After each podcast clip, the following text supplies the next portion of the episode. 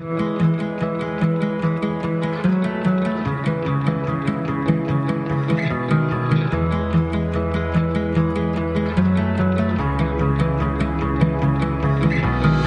und herzlich willkommen. Schön, dass du da bist hier bei deinem Podcast, dein Pferd, dein Coach für ein neues, stärkeres Bewusstsein, Zufriedenheit und Erfolg. Mein Name ist Sandra Raug und in der heutigen Episode habe ich dir wieder ein Interview mitgebracht. Diesmal als Gast die wundervolle Juliane Barth alias Julie's Eventer. Ich wünsche dir ganz viel Spaß mit dieser Folge. Ich habe heute als meinen Interviewgast die wunderbare Juliane Barth oder auch bekannt als Julie's Eventer. Juliane ist Bloggerin mit ihrem Erfolgsblog Julie's Eventer. Sie ist Influencerin, YouTuberin auf der einen Seite und auf der anderen Seite ist sie aber auch Selbstständige als Kreativproducer und Filmmakerin mit ihrem eigenen Unternehmen. Hallo und herzlich willkommen. Schön, dass du da bist. Ich freue mich total. Ich freue mich auch, hier Gast zu sein und ja, ein bisschen was zu erzählen. Jetzt habe ich dich ja schon ganz kurz vorgestellt. Möchtest du dich noch einmal so in eigenen ein, zwei, drei Sätzen vorstellen, wer du bist, was du machst? Eigentlich hast du alles gesagt. Ähm, natürlich hat man selber glaube nicht, dass das jetzt, keine Ahnung, dass in allen Bereichen alle Leute sich natürlich auch für die Vielseitigkeit interessieren. Ich bin ja schon in einer Nische äh, tätig, gerade mit dem Blog und den Social Media Kanälen. Genau, und wie du richtig gesagt hast, ich bin halt nicht hauptberuflich Influencerin, auch wenn dieses Wort furchtbar ist, sondern ich, genau, mache äh, Filme, bin Filmemacher, arbeite für große Filmproduktionen als Producer und habe eben noch meine eigenen Filmprojekte äh, und so weiter. Also ich bin äh, ein Tausendsasser. Juliane, fangen wir doch erstmal so bei den neuesten Ereignissen an mit Alani, die du online gestellt hattest, die Erlebnisse. Du hattest ja eigentlich die große Hoffnung, dass wenn ihr nochmal in die Klinik fahrt, das, was diagnostiziert wird, dass er wieder fit wird und dass du dann auch diese Saison wieder los kannst mit ihm. Und eigentlich ist ja so das Schlimmste passiert, was uns Reitern und Pferdebesitzern passieren kann. Es gab keine eindeutige Diagnose. Wie gehst du mit der aktuellen Situation um? Ja, es ist natürlich nicht so ganz einfach. Ähm, ich hatte die Hoffnung, dass er nach der letzten Diagnose letztes Jahr, wo ihm ja ein Fesselträgerschaden oder ein Fesselträger-Ursprungsschaden diagnostiziert wurde, dass er dann über Winter ähm, und eben äh, Frühjahr wieder angeschoben wird. Ich hatte ähm, ja so über die letzten Monate schon so ein bisschen komisches Gefühl, dass er schon relativ lange braucht, um sich einzulaufen und so weiter. Deswegen hatte ich ihn ja auch dann immer wieder vorgestellt, ähm, auch unterschiedlichen Tierärzten. Jetzt ist die Situation so, dass er dann im Januar eben äh, auch vorne irgendwie lahm war. Und gut, mit einem Pferd, was auf zwei Beinen lahm ist, da wird die Luft dünn, wie mein Tierarzt dann irgendwann sagte. Und deswegen äh, ist er dann nur noch auf Koppel gegangen und die Situation ist aber eher schlechter geworden als besser. Jetzt habe ich ihn sozusagen äh, schlussendlich nochmal vorgestellt ähm, in der Klinik und ähm, hatte eben, habe eben keine eindeutige Diagnose, wobei man sagen muss, ich habe, also für mich steht seit äh, drei, vier Wochen ja schon im Raum, dass das Pferd erstmal auf Weide mhm. kommt, die Zeit kriegt, Pause macht, sich so bewegt, wie er be sich bewegen möchte. Ja. Weil einfach für mich es an diesem Punkt nicht mehr weitergeht. Natürlich kann ich jetzt noch 15 andere Kliniken aufsuchen und 18 andere Tierärzte befragen. Mhm. Aber auch finanziell äh, sind die Mittel da aufgebraucht.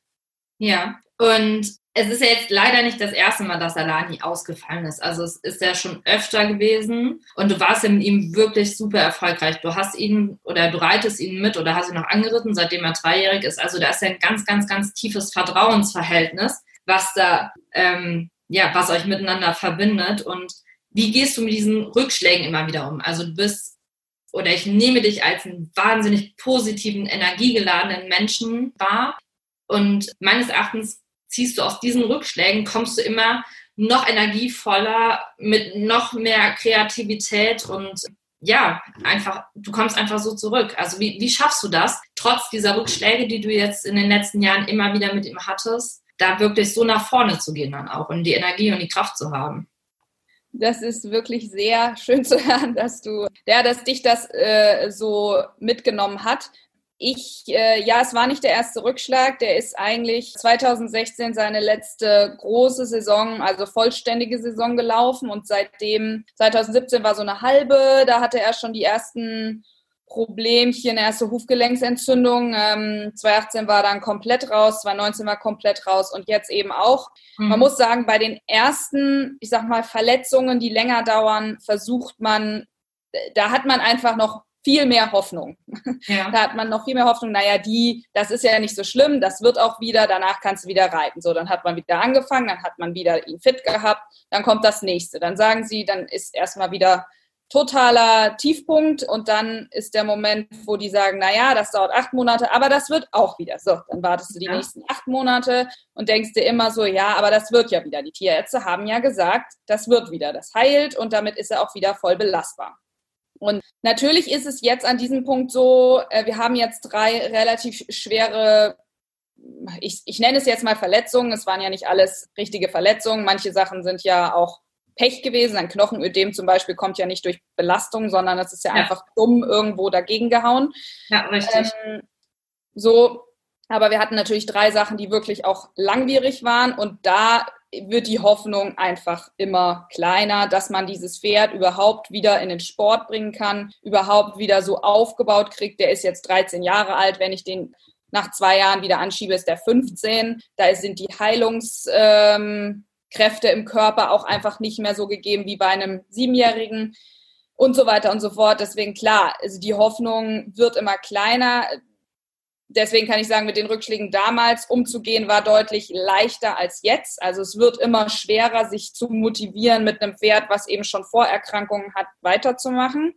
Ich muss weil aber sagen, die, weil du damals auch die Hoffnung immer von den Tierärzten hattest, dass es wieder heilt, dass es wieder wird und du das dann auch in der Relation seines Alters gesehen hast. Genau, genau. Und ja, wenn Tierärzte sagen, das wird wieder und heilt wieder, glaubt man das ja auch erstmal. Definitiv. Warum sollte man das nicht glauben? Definitiv. Da bin ich komplett bei dir, ja.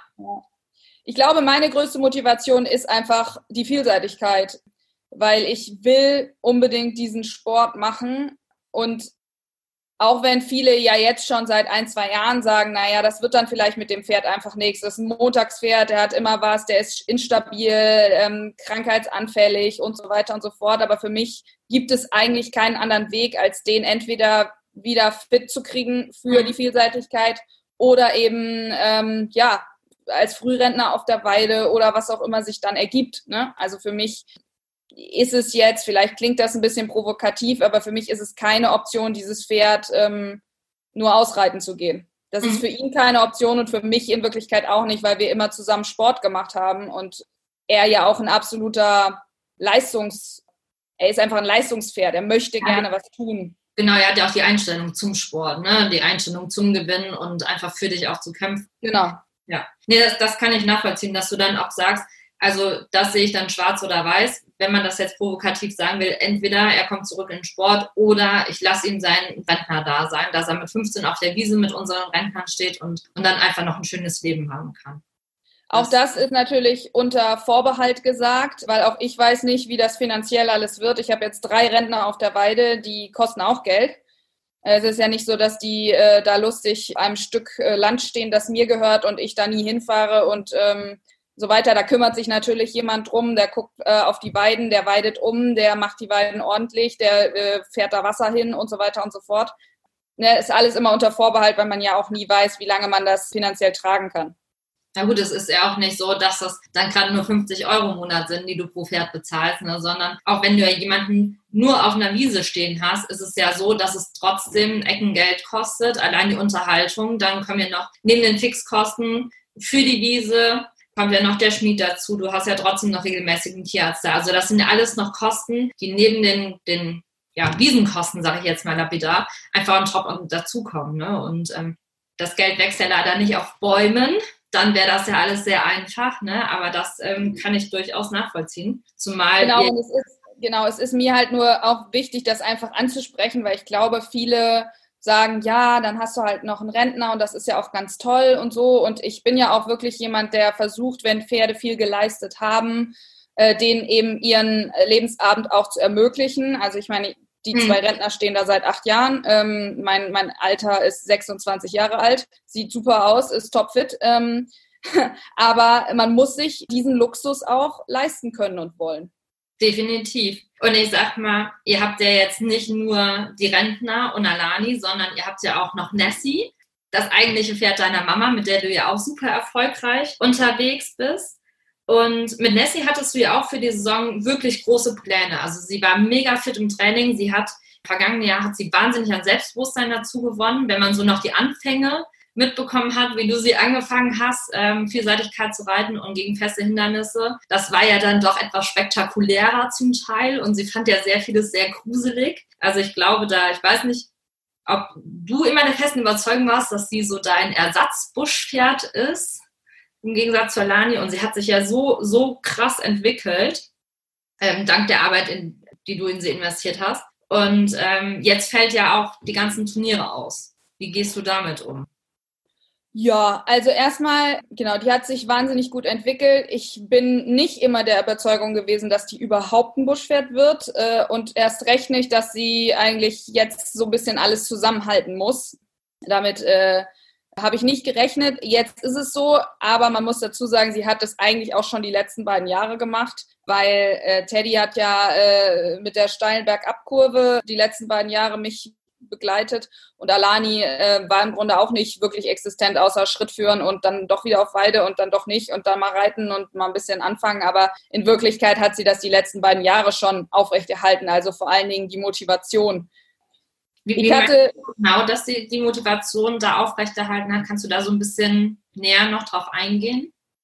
Ja, ich bin ja auch ein sehr leistungsorientierter Mensch und ich brauche schon immer ein Projekt, was ich verfolgen kann. Also, und das, das Projekt war eben Nessie, dass sie besser wird. Wie kann man planen? Jetzt eine A, dann doch mal eine L. Probiert man das? Probiert man das noch nicht? Fährt man ins Training? Da ähm, brauche ich immer bestimmte Reizpunkte, also sowohl Trainings außerhalb oder bestimmte Trainer oder eben auch die Turniere und deswegen war sie ein absoluter Motivationsschub, auch selbst wenn das vielleicht nicht alles immer sofort funktioniert hat, aber eben daran weiterzuarbeiten, ein gesundes Pferd zu haben, was man eben darauf hinarbeiten kann, ja. dass sie ja weiterkommt. Ne? Okay, okay.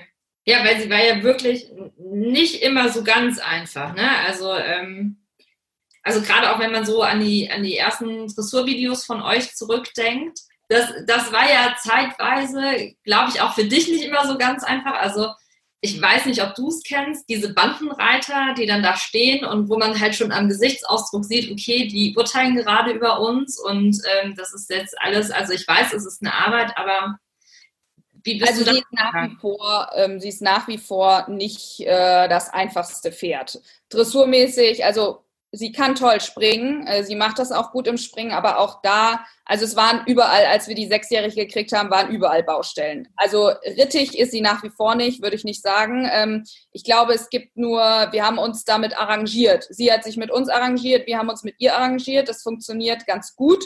Man muss sie, glaube ich, ein bisschen auch so nehmen, wie sie ist. Das ist nun mal bei dominanten Pferden so. Ähm, wenn man das nicht, ja, damit nicht umgehen kann, kann man, glaube ich, dominante Pferde nicht auf seine Seite bringen. Mhm. Ich würde bei ihr zum Beispiel auch nicht davon reden, dass sie äh, das für mich macht. Das macht sie nicht. Die macht also, das, weil sie Alani. hat. Alani hat es für dich gemacht und sie macht es, weil sie es toll findet. Ja, also Alani ist schon einer, da ist einfach so ein bisschen mehr Grundvertrauen. Das kommt aber aus der Geschichte heraus. Das kriegt man mit Nessie jetzt einfach schwer hin oder erst in ein paar Jahren oder so. Ja. Aber ähm, Nessie macht das, weil sie da Bock drauf hat. Die hat einfach Bock zu springen. Ich habe noch nie ein Pferd erlebt, was einfach immer Bock hat zu springen. Egal wie, egal wann, die würde am liebsten jeden Tag über Meter 50 jagen und dann hat sie da Spaß dran. Und das merkt man auch, wenn man kleine Sprünge reitet oder Cavaletti-Training oder all sowas das ist furchtbar für die. Das hasst die wie die Pest, weil die muss sich dann anstrengen und dann muss sie die Beine sortiert kriegen. Eigentlich will sie nur über 1,50 Meter, am besten einen Meter vorher abspringen und drei Meter später erst landen. Da muss sie sich nämlich gar nicht sortieren. Hauptsache äh, fliegen Ach, und irgendwie die Gräten auseinanderreißen. Ja. Das ist, der Rest ist ihr egal. Ja. Und Aber ich glaube, ich habe nicht ganz auf die Frage geantwortet. Ich bin irgendwo anders gewesen wie, wie du sie jetzt weiter fit im Training hältst. Ähm, weil wie gesagt, die ganzen Turniere, also das, wo ihr drauf ja hingearbeitet habt, du hattest dich ja jetzt auf die ersten großen Aufgaben auch mit ihr gefreut in dieser Saison, die sind ja jetzt abgesagt. Also das ist jetzt auch wieder was, wo ich sag mal, die Motivation natürlich bei einem so ein bisschen ja, gedämpft wird, so ein leichter Rückschlag, den man bekommt, weil man, ja, man macht sich ja Pläne, man macht sich Ziele, man arbeitet drauf hin und vor allem Ziele machen es schön und gut. Es muss ja dann auch halten, es muss alles passen. Und es passt bei dir, du bist fit, dein Pferd ist fit. Und jetzt, dank Corona, wird ein Turnier nach dem anderen abgesagt. Ja, wobei man sagt, also ja, es wird jetzt erstmal viel abgesagt und äh, wir sind sicherlich auch nicht alle mega motiviert. Gerade deswegen, weil man diese Reizpunkte vielleicht auch nicht hat. Aber ich glaube tatsächlich, dass ähm, wir als oder ich als Amateur bin eigentlich noch nicht so krass betroffen. Klar hatte ich meinen Plan, dieses Jahr die erste drei Sterne reiten, damit wir vielleicht nächstes Jahr auf die ländliche Euro fahren können und so weiter. Aber ähm, ich bin tatsächlich nicht so total in ein Loch gefallen ähm, mit den Turnieren, auch wenn man weiß, dass sicherlich bis äh, Juni, vielleicht auch Juli nichts stattfinden wird dann werde ich versuchen, wenn, wenn dann wieder was stattfinden kann, werde ich versuchen, ähm, meinen Plan dann so zu legen, dass ich eben in der zweiten Jahreshälfte vielleicht noch auf drei Sterne kommen kann. Ich sage mal, wenn Juni, Juli losgehen sollte, dann habe ich ja immer noch drei Monate. Man kann im Mitte, Ende September in Langhagen drei Sterne reiten. Natürlich kann man dann nicht mehr zwei Prüfungen davon reiten, sondern vielleicht nur noch eine.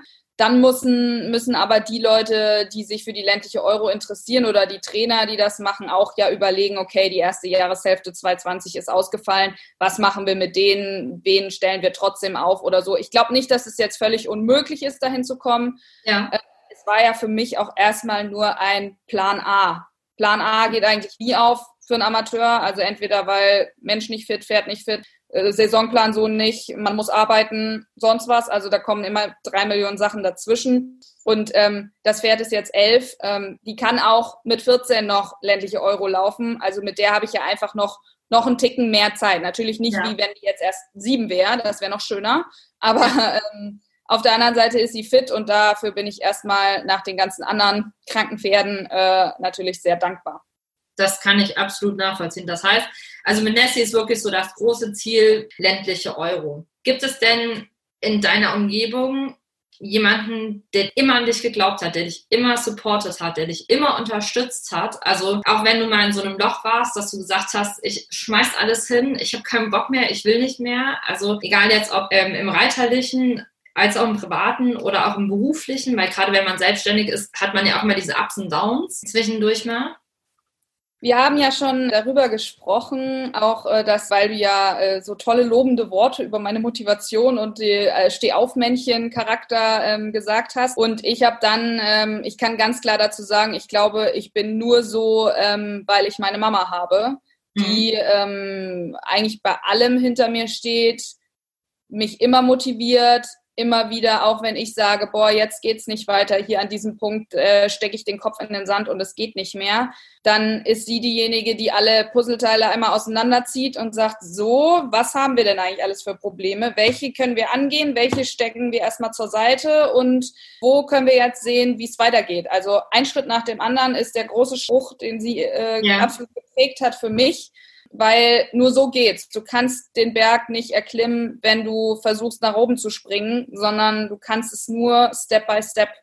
Und äh, das hat mir in ganz, ganz, ganz vielen Momenten schon geholfen, ähm, weil man dann einfach mal mit Sachen anfängt. Und wenn die jetzt heute nicht fertig werden, dann ist das halt so. Und wenn man Nessie dressurmäßig vor vier Jahren gesehen hat, dann hätte das niemand für möglich gehalten, dass dieses Pferd äh, letztes Jahr äh, zwei Sterne platziert wird ähm, Step by Step, jeden Tag äh, wieder versuchen, weiter üben.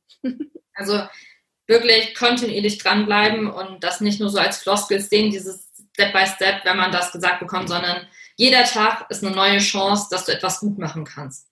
Ja, und auch jeder Moment oder jeder Aufgabenteil oder ähm, was auch immer. Also man sieht ja als Mensch immer erstmal diesen riesen Berg und ich bin auch jemand, der nicht unbedingt immer positiv über Sachen denkt. Also meine Mama sagt zu mir, bei mir ist das Glas immer halb leer. Okay. Ähm, und ähm, das mag so vielleicht nicht rüberkommen und ich versuche das auch äh, daran zu arbeiten und das eben nicht so zu sehen. Aber auch ich setze mich unter Druck oder lasse mich von außen ähm, ja beeinflussen und denke mal, dass das alles ganz schrecklich ist und so weiter. Aber ja, dieses Step by Step ist, ist in jeder Lebenslage und in jedem, auch reiterlich oder privat oder was auch immer, es ist immer eine Hilfe. Wenn du jetzt sagst, auch du setzt dich innerlich unter Druck und du lässt dich von außen beeinflussen, hast du da vielleicht so einen Tipp für die Zuhörer, wie man da rauskommen kann? Also was hat dir geholfen, wirklich, wenn dieser Druck kommt, wenn du diesen Druck dir aufbaust, außer den Ratschlägen von deiner Mama, und auch dieses von außen beeinflussen, wenn es mal nicht so läuft? Oder hast du da einen Tipp? Ja, jein. Also ähm, ich, äh, also ich lasse mich tatsächlich am meisten beeinflussen von anderen Reitern und ihren Pferden. Also in einer Springstunde, auf einem Turnier, was auch immer, habe ich irgendwie, lasse ich mich sehr unter Druck setzen von den Leistungen der anderen oder wie die aussehen oder wie das wirkt. Mir helfen da eigentlich nur zwei Sachen. Zum einen zu sagen, wie es von außen aussieht, ist nicht so, wie es sich anfühlt. Mhm, definitiv.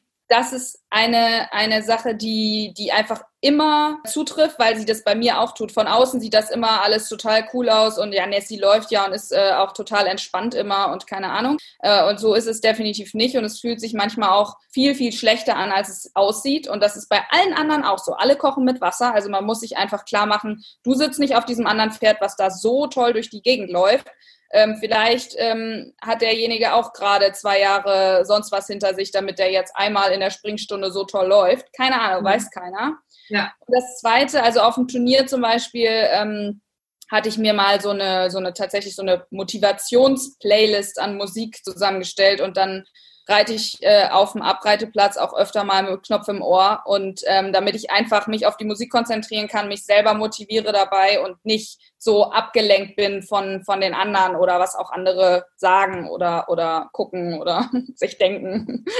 Okay. Ja, aber das ähm, wird mit Sicherheit dem einen oder anderen schon wirklich weiterhelfen und auch gerade mit Musik, da kommen wir auf ganz andere Gedanken in dem Moment. Ne? Wenn wir gute Musik hören, die uns in äh, gute Vibes bringt, Hast du denn, wenn du jetzt aufs Turnier losfährst, hast du da ein Ritual oder hast du da so ein festes Muster oder einen festen Plan? Nee, kann man nicht sagen. Also ich äh, versuche mich zu konzentrieren. Ähm, ich versuche also gerade vor einer Geländestrecke, wo ich relativ viel Respekt habe, versuche ich tatsächlich öfter abzugehen. Also je mehr man abgeht, desto kleiner wirst, sagt man immer. Das ist einfach hilfreich. Also das, das Wichtigste beim Geländereiten ist halt immer einen Plan zu haben. Du musst bei jeder Situation äh, ich meine, in, in meiner Klasse ist ja jetzt noch nicht so viel mit Alternativen oder so, ähm, dass man irgendwelche anderen Wege reiten kann, wenn irgendwas schief geht. Aber auch da, man muss einfach einen Plan haben. Wie will man Sachen anreiten? Welchen Weg nimmt man? Wie sieht der Boden aus? Und so weiter. Also deswegen ähm, würde ich schon sagen, je schwerer es wird, desto öfter gehe ich ab. und Kannst du vielleicht noch einmal so ein bisschen näher darauf eingehen? Du sagtest gerade, je öfter man abgibt, ähm, desto kleiner wird's. Was du damit genau meinst? Ja, das, was ich eben zum, also im, zweiten Teil gesagt habe, dass es eigentlich, ähm, das ist so eine Redewendung, dass es leichter wird, je öfter man abgeht. Beim ersten Mal, wenn man abgeht, ist der Respekt riesig. Man sieht nur diese riesigen Hindernisse und alles kommt auf Mal und, und, und so weiter. Beim zweiten Mal abgehen denkt man schon, okay, der geht, den kann ich ja dann da anreiten an der Stelle. Und beim dritten und vierten und fünften Mal, also je nachdem, wie oft man abgeht, kriegt man einfach bei jedem Sprung mehr einen Plan, wie geht das? Das geht und, und bis hierhin habe ich ja dann wieder mehr Luft, weil da kann ich atmen und so weiter. Also du, du ähm, tust dir selber einen Gefallen, je mehr Plan du in die Sache bringst und dadurch äh, nimmt natürlich auch, ich sage jetzt mal, wie, wie soll man das sagen, nicht die Angst ab. Ich habe keine Angst dagegen mhm. zu reiten, aber so diese, diese erste weiß nicht, wie man das, also man kann das schwer ausdrücken, diese, dieser erste Schockmoment, der, der geht dann so ein bisschen weg. Nach ja, und nach. Ist, wenn, man, wenn man eventuell beeindruckt ist von den Aufgaben, die da stehen. Ne? Genau, genau. Dass man da so ein bisschen weniger beeindruckt dann ist, sondern, wie du es ja auch eben schon sagtest, wirklich Step by Step mit dem Plan, den du hast, dann sagst, wunderbar, ist alles zu meistern. Funktioniert. Und was ne? natürlich auch hilft, ist, ist ähm, Trainer zu haben vor Ort ähm, oder Leute, Profis zu haben, die man fragen kann bei Sachen. Also Beispiel Phasefeld, letztes Jahr war ich wirklich sehr beeindruckt von der Strecke und da ähm, habe ich mir dann Hilfe geholt und habe Josefa Sommer gefragt, die war dort mit einem anderen Pferd und hat ähm, die drei Sterne geritten und die habe ich gefragt, kannst du mit mir einmal durchs Gelände gehen, mir einmal da ein bisschen Plan machen, wie ich bestimmte Sachen anreite, mhm. weil, ähm, weil ich da doch sehr beeindruckt bin und natürlich habe ich selbst äh, viel Erfahrung, aber nicht so viel auf dem Level. Und ja. da ist es gut, wenn man Leute kennt, die, die schon deutlich schwerere Prüfungen geritten sind und die dann einfach ein bisschen, äh, bisschen mehr in sich ruhen. Mhm. Und dann auch vielleicht dir nochmal einen anderen Blickwinkel auf die Aufgaben geben und wie du was meistern kannst. Gibt es bei dir gefühlt einen, einen Rückschlag, wo du sagst, der hat mich, zwar im ersten Moment war der, war der richtig beschissen, aber das war so für mich das Learning, was mich wirklich richtig weitergebracht hat. Also das muss jetzt nicht bezogen auf den Reitsport sein, sondern es kann jetzt auch sein, dass es dich in, in deinem privaten Sein weitergebracht hat oder auch in deinem beruflichen, wo du gesagt hast, also das war richtig scheiße damals, aber das war so ein, so ein Game Changer, also etwas, was mich wirklich weitergebracht hat, dadurch, dass ich die Erfahrung damals hatte. Ja, das ist eine relativ umfangreiche und relativ schwierige Frage, aber ich ähm, würde das, wenn du sagst, es ist nicht unbedingt nur auf den Reitsport gemünzt, ähm, würde ich schon sagen, ich hatte einmal ähm, so einen Game Changer, sagen wir mal, ähm, als ich mich wirklich übernommen habe. Also wenn man versucht ähm, zu reiten und dann irgendwie mit seinem Freund irgendwo außerhalb zu wohnen und dann durch ganz Hamburg dreimal am Tag zu fahren und noch zu studieren und da aber irgendwelche Bachelorarbeiten abzugeben und wie gesagt noch Turnier zu reiten. Also bestimmte Phase, wo einfach das deutlich zu viel war. Und mhm. ähm, ich glaube schon, dass ich an der Stelle gelernt habe, dass äh, man sich fokussieren sollte auf die wichtigsten Dinge. Man muss Prioritäten setzen, muss man leider immer im Leben. Ja. Und manchmal sind Prioritäten ändern sich auch oft, ähm, aber man kann nicht 20 Sachen gleichzeitig machen. Also zumindest nicht im großen Stil. Und man muss einfach gucken, dass man sich so ein bisschen fokussiert um nicht dabei unterzugehen, weil das Wichtigste ist, auf sich aufzupassen. Kein Job wird dir jemals deine Gesundheit oder dein, dein Wohlbefinden wieder zurückgeben können. Da bin ich zu 1000 Prozent bei dir. Also wirklich so als Tipp, fokussieren, priorisieren, aber auch zulassen, dass sich Prioritäten ändern. Genau. Ja, Du bist ja mittlerweile auch in deinem beruflichen Alltag super viel auf Reitsport-Events unterwegs, machst du Berichterstattung, machst im Vorfeld die Werbefilme, Trailer etc. Da bist du super viel gebucht und jetzt durch Corona fällt ja auch das aus. Wie gehst du da als ja, als Selbstständige mit der Situation um, wenn auf der einen Seite dann natürlich für dich auch gewisse Einnahmequellen wegbrechen, du auf der anderen Seite, aber wie ja viele andere auch, trotzdem ja große Fixkosten zu tragen hast. Also, dass du da nicht so in dieser Angst und Verzweiflung bist, wie es momentan oder ja, wie die Stimmung, finde ich, sehr gefühlt momentan ist. Ja, ich bin Gott sei Dank nicht in der krassen Veranstaltungsbranche wie jetzt Musiker, Veranstaltungstechniker oder so. Da bin ich auf der einen Seite froh. Ähm, natürlich fallen mir aber auch, werden mir extrem viele Einnahmen wegfallen. Ähm, ich hoffe auf ein paar, die verschieben, ähm, statt abzusagen, sodass man in der zweiten Jahreshälfte vielleicht die Chance hat, ein paar Sachen wieder reinzuholen. Trotzdem kann ich da jetzt gar nicht ähm, schlussendlich wirklich was zu sagen, weil wir sind jetzt in Woche eins. Ähm, ja. Noch habe ich Sachen abzuarbeiten. Ich kann auch immer noch ein, zwei Rechnungen stellen, wo Leute, wo ich irgendwelche Schnitte mache oder ähm, Sachen, die ich gerade erst letzte, vorletzte Woche gedreht habe und so. Wir sind also bei Woche eins und bei Selbstständigen ist es auch so, dass die Sachen immer versetzt bezahlt werden. Das heißt, man hat im Februar oder so viel gearbeitet, dann kommt das Geld halt erst jetzt. Das mhm. Merken werde ich das erst im Mitte, Ende April oder Anfang Mai, dass dann wirklich das Geld knapp wird. Aber auch ich bin mir nicht zu fein dafür, zur Not ähm, staatliche Hilfen in Anspruch zu nehmen. Äh, auch das äh, hört sich vielleicht blöd an. Ich habe das noch nie in meinem Leben gemacht. Ich habe noch nie Arbeitslosengeld bezogen oder sonst irgendwas. Von daher bezahle immer brav meine Steuern. Ähm, wenn, wenn es hart auf hart kommt, dann muss man nun mal auch Hilfe annehmen und da muss man mal gucken, was der Spund jetzt beschließt und was man wie kriegt, äh, in welchem Umfang. Ähm, was man dafür auch leisten muss. Also man muss ja auch sicherstellen, dass das Geld wirklich weggefallen ist. Also kriegt ja jetzt nicht einfach jeder Selbstständige irgendwie 9000 Euro. Ähm, auch das muss man ja später dann wieder versteuern und so. also sollte man damit ein bisschen vorsichtig sein. Aber ähm, zum jetzigen Zeitpunkt kann ich gar nicht genau sagen, wie schwer und wie doll mich das trifft. Es wird mich treffen, definitiv, bei abgesagten Veranstaltungen und so weiter. Aber wie gesagt, ich hoffe im Moment tatsächlich, dass wir Mitte Juni das, das große ähm, Lumülen-Turnier ähm, entweder stattfinden kann oder sie vielleicht einen Ticken später machen können. Da werden sie erst Ende April Bescheid sagen. Und der CIO ist verschoben, was gut ist. Alles andere bleibt immer noch abzuwarten im Moment. Okay. Wie verfällst du aktuell nicht in diese Panik, die jetzt wieder haben? Also du sagst zum einen, ja, staatliche Hilfen sind angedacht, was auch super ist und auch ähm, ich bin der Auffassung, dass Selbstständige sich da auch nicht verscheuen sollten, die in Anspruch zu nehmen. Also ich meine, es geht ja hier um Existenzen und Selbstständige bezahlen Steuern. Es ist ja jetzt einfach nur genau dasselbe, wenn ein Arbeitnehmer arbeitslos wird, der in die Arbeitslosenkasse reinbezahlt wird, der auch etwas zurückkommt. Also nichts anderes ist es ja in der aktuellen Situation, was man dann oder wo man selbstständigen Kleinunternehmern, größeren Unternehmen einfach unter die Arme greift, dass die Wirtschaft halt auch weiter erhalten bleiben kann. Ja, also ich verfalle nicht in diese Panik, weil ich sage immer, ich habe ein Grundvertrauen. Mhm. Ich habe ein Grundvertrauen in die Selbstständigkeit. Ich glaube, dass fast alle Selbstständigen das haben, weil sonst könnten sie nicht selbstständig sein, weil du weißt nie, was nächsten Monat reinkommt. Ich habe also ein Grundvertrauen gemischt mit ähm, einer, ich weiß nicht, wie ich das sagen soll, selbsterhaltenden äh, Vision oder so. Mir fällt, also irgendwie fiel mir immer irgendwas ein, was ich machen kann. Vor drei Jahren ist mir eben eingefallen, ach ja, da ist nichts los. Man muss wirklich sagen, 2016 war beruflich ein total schlechtes Jahr. Und deswegen ist dieser Blog entstanden und diese ganze Social Media Geschichte. Also mhm. irgendwie fällt mir meistens was ein, was ich jetzt mal, mal so machen kann. Und das ähm, wird dann auch irgendwann so, dass man damit vielleicht ein bisschen Geld verdient.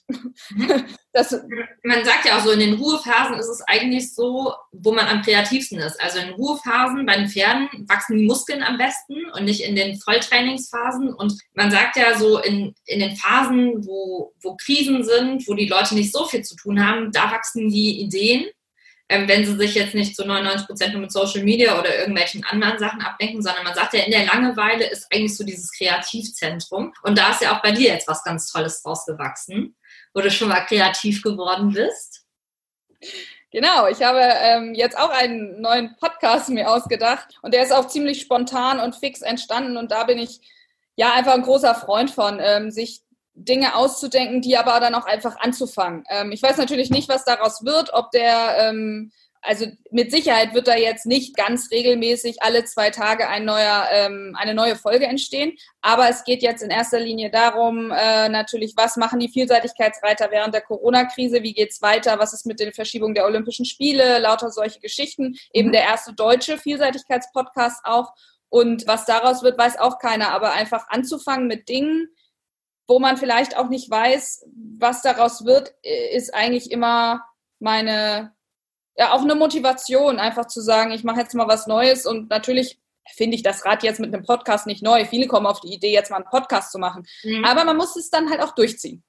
Genau, also du sagst halt, lieber nicht ganz perfekt und Hauptsache losgehen und erstmal machen und schauen, wie es sich entwickelt, bevor hundertprozentig haben wollen und einfach nie losgehen. Also das ist so Genau, das ist aber auch was, was meine Mama mir ähm, wirklich sehr oft sagt, weil ich bin schon eigentlich ein Perfektionist und will das dann immer und dann ist das Cover noch nicht ganz richtig und hm, und ich weiß mit der Musik nicht, das könnte ja auch da und da schöner und so, aber das hilft nicht. Also die Leute, die lesen erste Story, die kommt, die lesen sie und wenn da ein Rechtschreibfehler drin ist, dann ist das egal, weil es geht um den Inhalt und um den, um das, was man, was man aussagen will und verkörpern will. Ob dann das Cover da perfekt ist oder was, das interessiert ein Prozent.